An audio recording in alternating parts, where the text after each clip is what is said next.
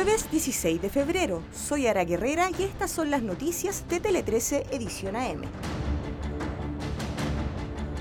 Nueva baja.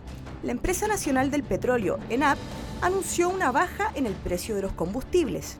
En lo concreto, la entidad estatal informó que después de semanas sin variación, las bencinas tendrán una baja de más de 20 pesos por litro. La gasolina de 93 octanos disminuirá su precio en 21,1 pesos por litro, mientras que la de 97 lo hará a 23 pesos por litro. En tanto, el diésel tendrá una abrupta caída en su valor de 30 pesos por litro. Gratuidad universitaria. Hoy inicia un nuevo periodo de postulación para la gratuidad en la educación superior.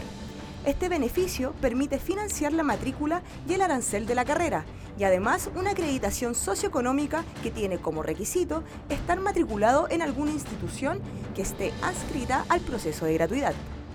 Para postular, se debe ingresar los datos solicitados en el sitio fuas.cl y los resultados se entregan el próximo 9 de marzo. VIH la Seremi de Salud Metropolitana tuvo que rectificar las cifras que se habían entregado sobre exámenes de VIH positivos en la región, ya que el Seremi Gonzalo Soto había señalado que de las personas testeadas, más de un 30% había resultado positivo. Mediante un comunicado, el organismo corrigió la cifra y señaló que en realidad es de 1,3%, mientras que el dato que indujo al error fue que dentro de las personas que se han detectado como positivas, unas 2.168 en 2021, cerca de un 34% fue diagnosticada con SIDA, una etapa avanzada que dificulta el tratamiento. Ucrania. A casi un año desde que comenzó la invasión rusa en Ucrania, el jefe de operaciones humanitarias de la ONU, Martin Griffiths, aseguró que la guerra sigue causando muertes y destrucción. Asimismo, el organismo estimó que en 2023 se necesitarán 5.600 millones de dólares de ayuda humanitaria, los que se desglosan en 3.900 millones de dólares para personas que todavía están en el país invadido y otros 1.700 para los refugiados de varios países del este de Europa. Solo locales.